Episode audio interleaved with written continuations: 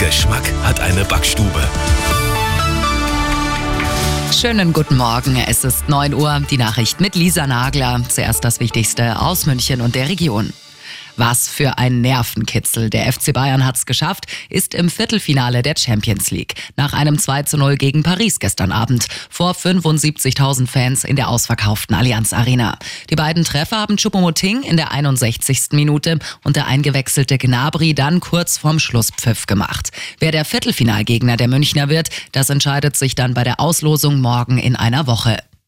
Laut und schrill wird's heute Vormittag in ganz Bayern. Es ist großer Probealarm. Systeme wie Sirenen werden um 11 Uhr für eine Minute getestet. Arabella-Reporter Fabian Schaffer. Nicht überall stehen die Sirenen noch, deswegen gilt es heute auch alle Handywarnmöglichkeiten zu testen. Apps wie Nina, Katwan und Und ein neues System Cell Broadcast. Es schickt Warnungen automatisch aufs Handy über die Funkzelle, in der das Gerät eingeloggt ist. Dann schrillt das Handy laut. Ziel des Probealarms ist es, die Bevölkerung mit allen diesen Warnmöglichkeiten vertraut zu machen und Warnlücken zu finden. Auch heute starten wir wieder mit Streiks in den Donnerstag. So ruft die Gewerkschaft Verdi das Kreisverwaltungsreferat oder auch das Jobcenter zum Warnstreik auf. Auf längere Wartezeiten stellen sich Passagiere dann morgen am Münchner Flughafen ein. Hier streikt das Sicherheitspersonal. Und bei der Post entscheidet sich heute, ob es zu unbefristeten Warnstreiks kommt.